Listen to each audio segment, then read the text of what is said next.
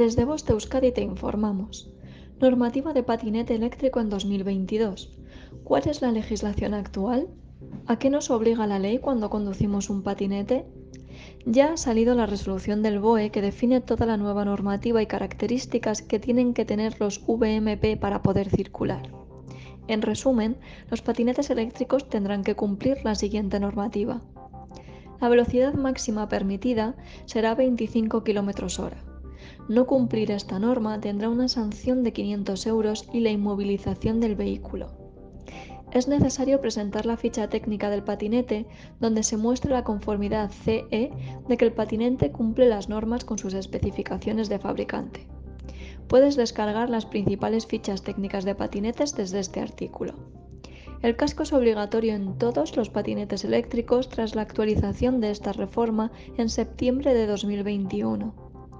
No se podrá circular con patinetes eléctricos por las aceras y las zonas peatonales.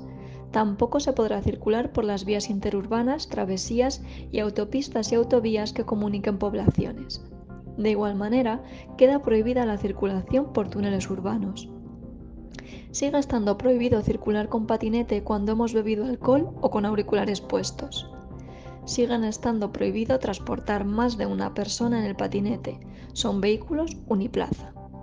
Ojito a este, será obligatorio un certificado de circulación.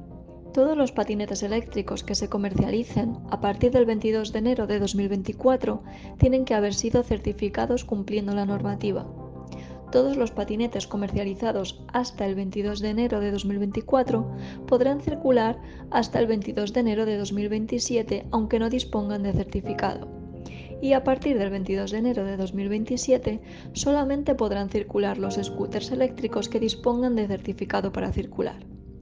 Fin de la información.